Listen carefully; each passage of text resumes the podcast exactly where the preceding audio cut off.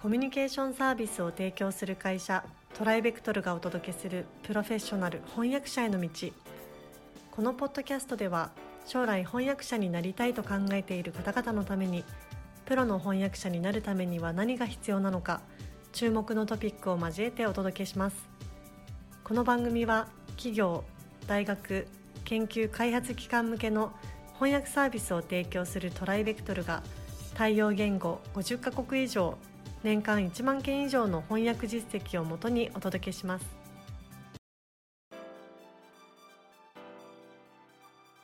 えー、皆さんこんにちは、えー、プロフェッショナル翻訳者への道、えー、今回もスタートをしたいと思います。富山さんよろしくお願いします。よろしくお願いいたします。はいじゃあ元気にいきたいと思います。えー、前回ですねマーケティング翻訳について、えーとまあ、概要というか、まあ、全体像をお話しいただいてマーケティング翻訳の、まあ、目的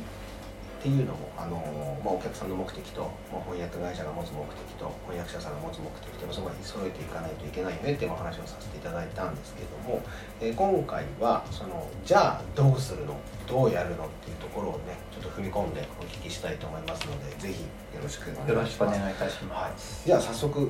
ろしいですか？はい、はい、お願いします。マーケティング翻訳の、まあ、基本的性質っていうものをまずお話ししたいと思うんですが、はい前回の放送でマーケティングとは顧客の欲求を満たすために企業が行う活動、うん、または商品を効果的に売るための仕組みを作ることとご紹介しましたよね。そうですね、はい、でこれに関連して消費者や企業に対するアンケート、うん、調査結果市場分析プレスリリース、うん、製品やサービスの紹介企業向けのプレゼン資料イベント開催資料などを翻訳するのが、まあ、マーケティング翻訳と呼び習わされているということもご紹介しました。すごい広かったんですよね。そうなんですね、はい、であの以前の放送でもご紹介しましたアート翻訳などでは圧倒的に日本語から英語が多いんですけれどもこのマーケティング翻訳では日本語から英語英語から日本語がほぼ同じ割合になっているんですね、はい、で B2B の場合は日本企業が外資に対して行う調査や宣伝などで英訳が必要となります。で外資があの日本市場向けに行う調査っていうのは、まあ、外資が日本でビジネスをするために企業のニーズとかその企業がどういう顧客を持っているか、えー大使がその日本の代理店を通じてどんなビジネスを行いたいかっていうようなことを翻訳することになります、うん、で B2C の場合は日本企業が海外市場向けにウェブサイトを現地語にローカライズしたり現地のユーザー向けに広告を打つための英訳が必要となります。海外進出そんな感じですね、はいはいというわけなので翻訳ビジネスにおけるマーケティング翻訳の比重はあのあ比重は非常に高いと言っていいと思います、うん、なるほどなるほど。じゃあ、えー、実際にまあそういう動きがあるとして、えーまあ、いよいよじゃあどういうふうに翻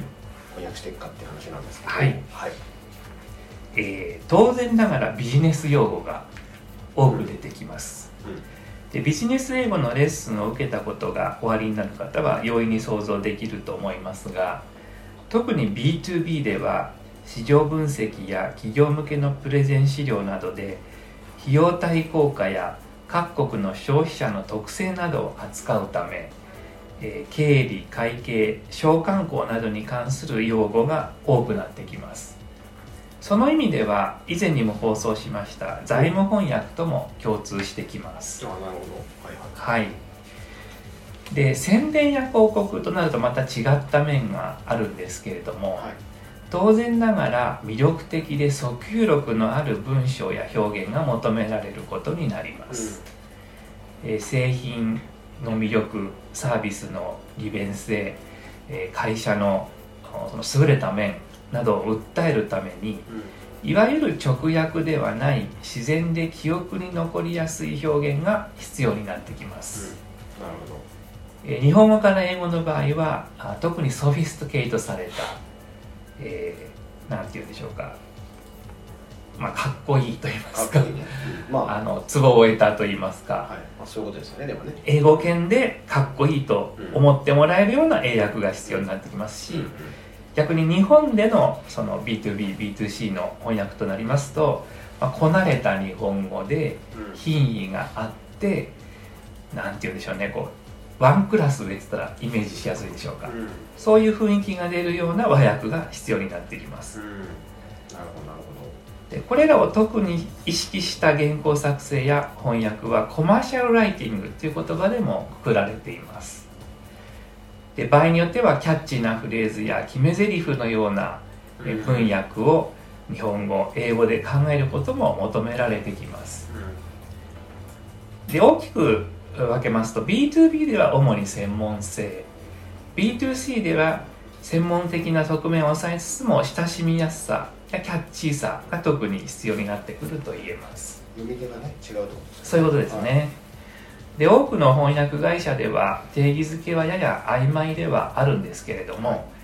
このように顧客の個人や企業に対する訴求力や親和力を意識して必ずしも字に能りでないこなれた翻訳を行うことをマーケティング翻訳とかクリエイティブ翻訳と呼ぶことがあります、なるほどなるほど。ありがとうございます。はいだいぶ分かってきましたよねなんかね。はい。えーまあまあ勉強具体的にどういうふうにするかとかっていうかか話に関してはまたちょっと次回ですね、はい。お話を伺っていければと思うんですけども、まあ、弊社のウェブサイトにもマーケティング翻訳に関しての記事ページはありますのでもしご興味があればぜひ検索して、えーご覧いただければなと思います。はい、えーそれでは今回はここまでとさせていただきたいと思います。富山さんどうもありがとうございました。ありがとうございました。現在弊社ではアート翻訳者養成講座オンラインを発売中ですこの講座ではプロのアート翻訳者になりたい方向けに e ラーニング形式でアート業界全般やアートビジネスアート翻訳のポイントアート翻訳の未来についてなど総合的に学習できる内容になっております。ご興味のある方はトライベクトルアートでご検索ください。今回のポッドキャストはいかがでしたでしょうか？弊社では翻訳者志望の方からのトライアルも受け付けております。弊社ウェブサイト翻訳者募集のページをご覧ください。その他ご質問やお問い合わせはいつでも弊社ウェブサイトからご連絡ください。